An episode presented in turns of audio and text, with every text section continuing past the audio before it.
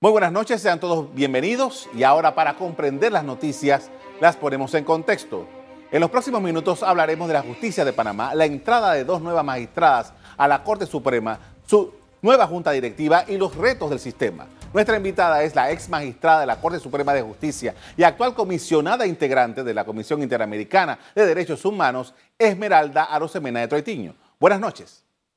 Muy buenas noches, Carlos. Un placer de estar contigo. Gracias por aceptar nuestra invitación. Vamos a empezar, magistrada, por eh, el tema del momento. Tenemos dos nuevas magistradas que han tomado posesión en el día de ayer. Tenemos una mayoría de mujeres. Esto ha sido muy, muy comentado en Panamá durante los últimos meses, desde que se designaron a las dos nuevas magistradas. Tenemos una nueva junta directiva que preside una mujer, que creo que es la cuarta mujer que preside la Corte Suprema de Justicia en todos estos años. ¿Qué evaluación podemos hacer en primer lugar sobre cómo usted está viendo este momento en la justicia panameña? Bueno, mira, quiero expresar una gran satisfacción porque eh, Panamá se coloca hoy ya en, en los países en los que el acceso de las mujeres a las más altas cortes de justicia se hace realidad es, una, em, es importante porque em, en, esta, en esta lucha por, por los espacios de participación de las mujeres, el estar en la Corte Suprema de Justicia es darle precisamente a la justicia esta perspectiva de las experiencias, de los criterios, de los enfoques que la mujer tiene en este tema en particular. Entonces, me siento muy contenta, me siento muy orgullosa. Es eh, la primera oportunidad que tiene nuestro país para tener una mayoría de mujeres y creo que, va a ser positivo. Ahora bien, eh, la Corte Suprema de Justicia, el momento en que llegan estas personas a la Corte Suprema de Justicia, está como siempre, eh, dentro de mucha expectativa, de mucho reclamo, de, mucha solicitud de, justicia. Hombre, eh, la, Corte y el órgano judicial en, su conjunto ha vivido de crisis en crisis en los últimos años. Usted misma fue magistrada en un momento crítico de la Corte Suprema de Justicia. ¿Cómo usted ve el momento con esta nueva realidad, con esta nueva directiva, con esta nueva forma o con este nuevo grupo de magistrados. También es eh, un momento histórico para el país. Lo dices bien, hay un reclamo eh, ciudadano de la respuesta del sistema de justicia en términos, en términos generales. Creo que lo primero que hay que enfocar hoy, eh, y es un mensaje respetuoso que hago a, a las magistradas, de, nuestra Corte Suprema, de una visión de lo que implica la responsabilidad del cuerpo colegiado. Cuando uno integra un cuerpo colegiado, hay una responsabilidad que se tiene que asumir precisamente como, como cuerpo. Y yo eh, expreso con, mucho respeto, repito, eh, la importancia de que esta visión de cuerpo colegiado está impregnada de los principios, los valores éticos en la ética judicial. Nuestro país tiene un código de ética judicial y este tiene que ser un norte para el desarrollo del trabajo, basado en esos principios. Y esa conciencia de cuerpo colegiado eh, mm, a ver, muy, muy claro, no se trata de que como cuerpo se van a cubrir las cosas que no se deben cubrir. Es por el contrario. Es por eso digo sobre la base de los principios éticos. Eso es lo que hace una cultura institucional, que hay que trabajar sobre ella y que el pueblo, la ciudadanía, los grupos de, eh, activistas de este país, la sociedad entera. Recordemos, el Pacto de Estado por la Justicia marcó una ruta de trabajo. que se han hecho avances, pero que creo que hoy esta composición puede tener la gran oportunidad de levantar esta bandera de una cultura institucional basada en la ética. Eh, eh, quiero ah, referirme a esto último que usted acaba de decir, esta composición. Estamos hablando de que ahora mismo en la Corte Suprema de Justicia tenemos a un grupo de magistrados mayoritarios que vienen de las entrañas mismas del sistema. Eh, esa, ese, ese antecedente, ¿qué le, ¿qué le dice a usted en este momento? Bueno, por eso el tema de la, a ver, de, la, de las probabilidades que hay hoy para el, órgano judicial, donde las, las personas que forman parte, en su mayoría, han sido miembros del sistema, han estado dentro de, eh, de la organización y conocen, conocen precisamente en lo profundo de esa, de esa realidad cuáles son los problemas, cuáles son los enfoques que tenemos que dar para una transformación y eso es un punto de, eh, de soporte para, para, esa transformación.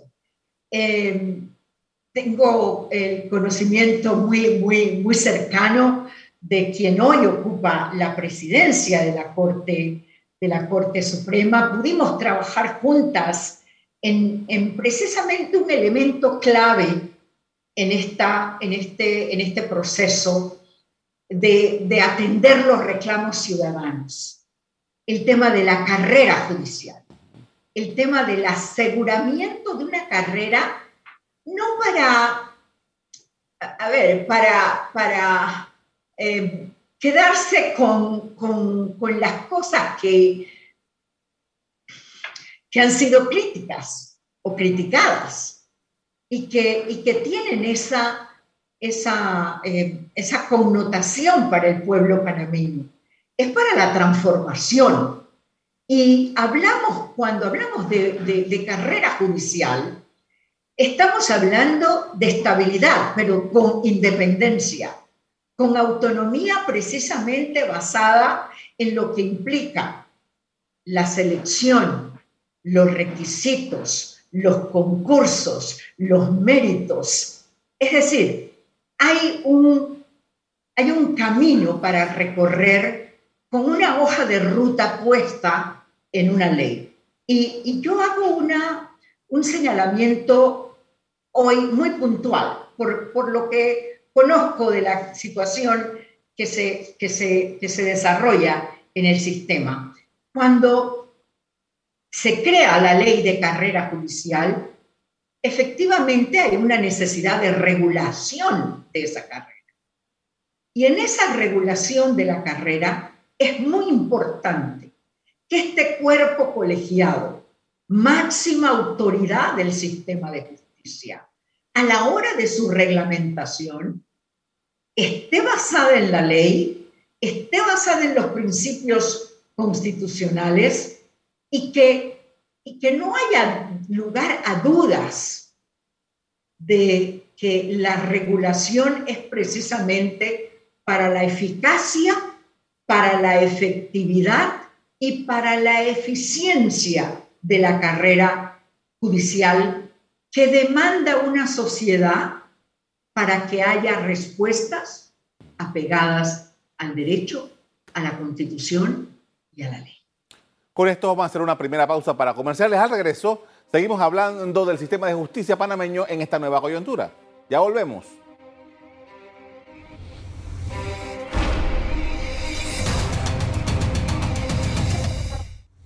Estamos de regreso con la magistrada Esmeralda Arosemena de Troitiño, con quien ponemos en contexto el momento del órgano judicial en nuestro país.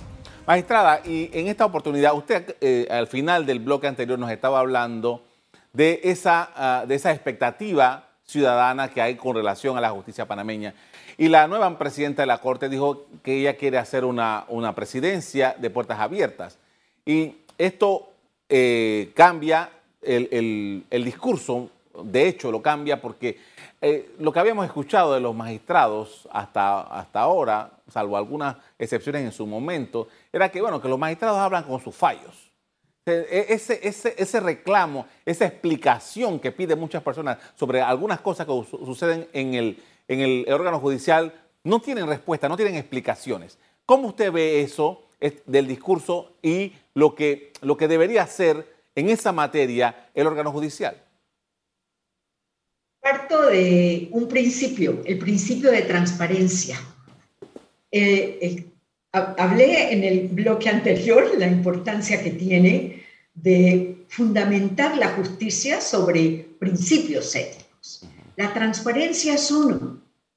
Y la, iba a decir la comisión, la Corte tiene esta, esta, esta obligación de, de, informar al, al, público, al país, precisamente eh, cómo se desarrollan los procesos, cómo, cómo se implementa una carrera judicial, cómo está estructurado un sistema de justicia ¿Por qué el sistema de justicia?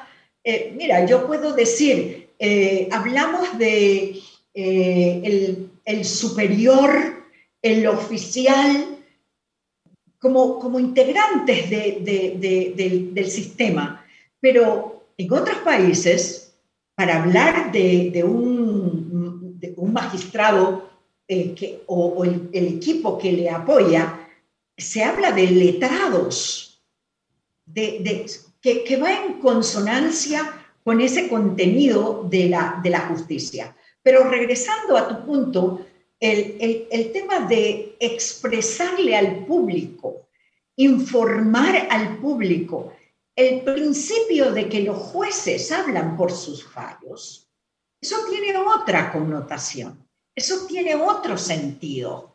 La, la información que demanda la ciudadanía es que haya precisamente transparencia, que las cosas tengan eh, el, sentido lógico y que eso lo expresen los propios magistrados, hace esa conexión con el público. ¿no? Entonces, eh, la, exigencia de, una, de un acceso a la información, de la elaboración de estadísticas que, la gente comprenda. Entonces, eso es una apertura que el sistema tiene que dar para la comprensión de lo que implica precisamente este servicio judicial. Eh, yo tenía una frase que tomé de uno de los colegas en mi, en en mi periodo. La, la justicia no se trata de poder, la justicia se trata de servicio.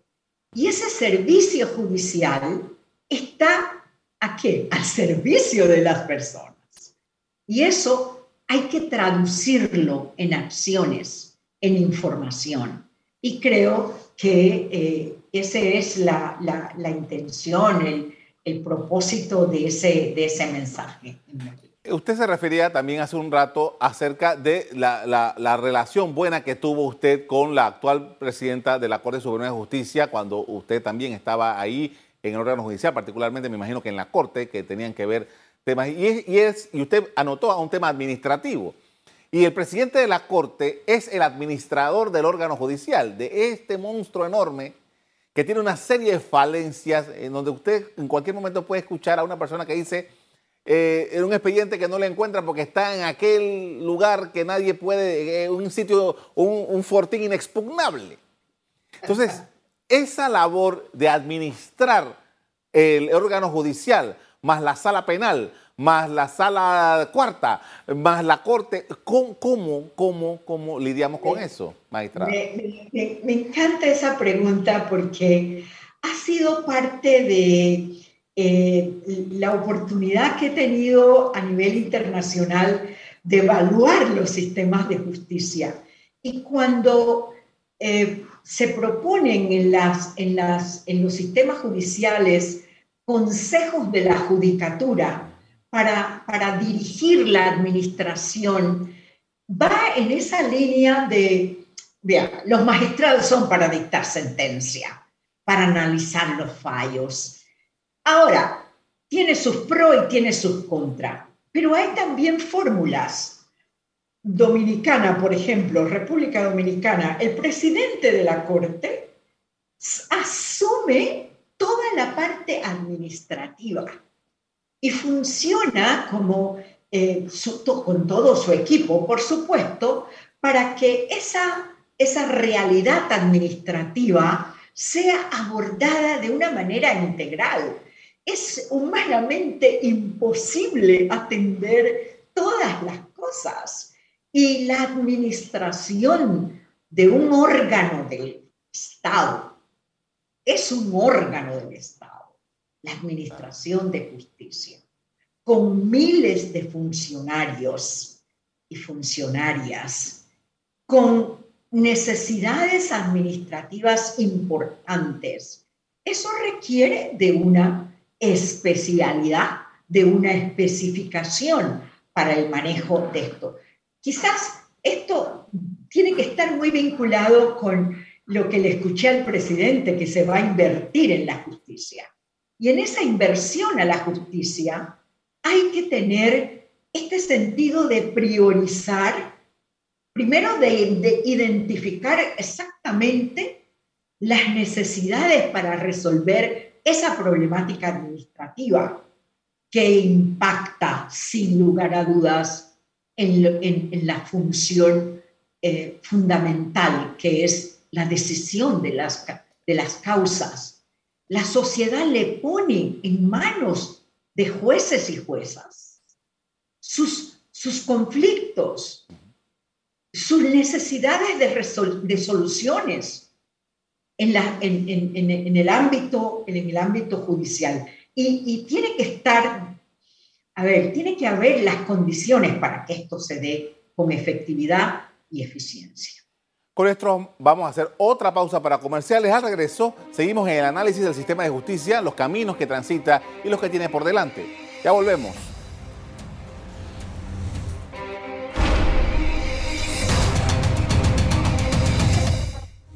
En la parte final estamos de regreso conversando con la magistrada Esmeralda Rosemena de Troitiño, ex integrante de la Corte Suprema de Justicia de Panamá. Magistrada, y ah, hablando sobre eh, esto, nosotros en Panamá, con todo lo que sucede, siempre queremos ver resultados a corto plazo. Queremos que la Corte cambie y que el órgano judicial cambie en los próximos tres meses. Es la expectativa que se crea en Panamá. Y yo le empezaba diciéndole a usted que eh, la Corte y el órgano judicial han estado viviendo crisis repetidamente durante varios años. Eh, para nosotros detectar, usted que es especialista y que vivió toda su vida prácticamente trabajando en los tribunales de justicia de Panamá, ¿Qué elementos nosotros tenemos que considerar para notar de que efectivamente se está dando avances en materia de administración de justicia en el país? Una pregunta eh, compleja. Sí, no se puede transformar un sistema en tres meses, eso no, no es así, pero el, órgano judicial tiene una trayectoria en la búsqueda precisamente de las reformas judiciales que se necesitan para el mejoramiento del sistema. Hay una regulación en la que se tiene, con la que se tiene que trabajar, eh, hay una estructura en la composición de los tribunales, por ejemplo, eh, con el sistema penal acusatorio que, que tiene muchas bondades. Por ejemplo, la Corte necesita a los tribunales superiores que atendían el tema penal y que hoy no, no lo tienen, los tribunales superiores anteriores que tenían antes del sistema penal acusatorio, eso hay que transformarlo para que haya una mayor efectividad con esos casos que están en, dentro, de dentro del sistema o dentro de los tribunales superiores. Hay una necesidad de hacer unos ajustes legales, normativos, que permitan precisamente esas modificaciones, esos avances. El tema de la evaluación de los jueces y juezas es fundamental. Como les decía, eh, eh, eh, la carrera no es para la estabilidad sin ningún tipo de controles ni de, de demandas, de respuestas es una estabilidad para el aseguramiento precisamente del cargo, pero basado en ese rendimiento que hay que evaluar. Hay que evaluar. El Pacto de Estado por la Justicia, ustedes recuerdan cuáles fueron precisamente los nudos que la sociedad panameña demandó en ese momento. Y era corrupción, es cierto que no todos los jueces son corruptos y eso sería injusto señalarlo, pero si hay una evaluación eh, seria, formal, rígida, rígida en el sentido de la, de la exigencia, eh, eh, hay que combatir estos, estos, estos elementos que efectivamente dañan el sistema. Entonces, hablar de ascensos, hablar de, concursos, eh, tiene que estar enmarcado precisamente, y yo hago mucho énfasis, disculpa, porque, porque me parece que la clave de, las, de la justicia está en los principios que la rigen. Y que si el, si el servidor judicial no tiene ese contenido ético en su conducta, entonces no habrá forma de tener un sistema de justicia probo. Y eso es lo que se requiere.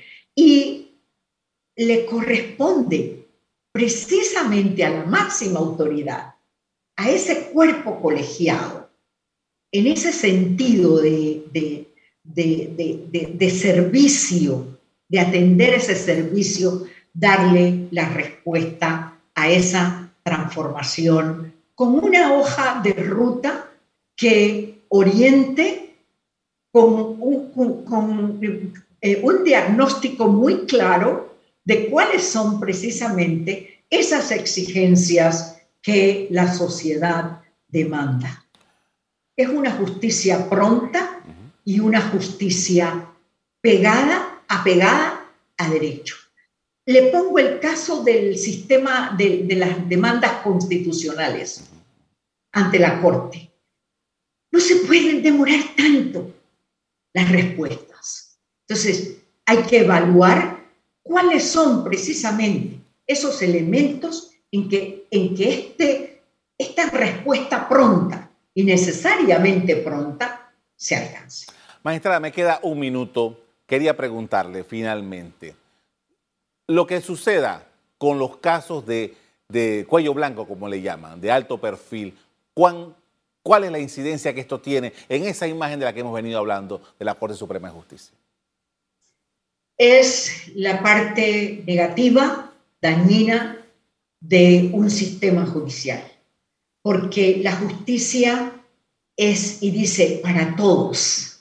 Y eso significa que cuando que no hay casos de cuello blanco, que no puede haber casos de alto perfil. Puede haber gente de muy alto perfil metida en problemas de justicia, pero la decisión tiene que ser apegada al derecho. Y eso es la clave. Si no lo logramos, entonces tendremos todavía una justicia le agradezco mucho, magistrada, por habernos atendido esta noche. Muy amable. Muy bien, muchas gracias a ustedes.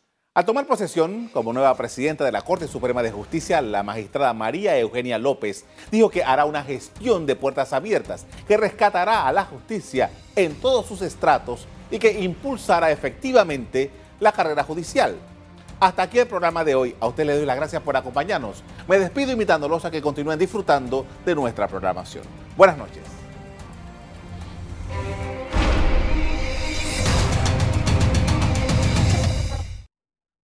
Revive este programa entrando al canal 1 de BOD de Tigo.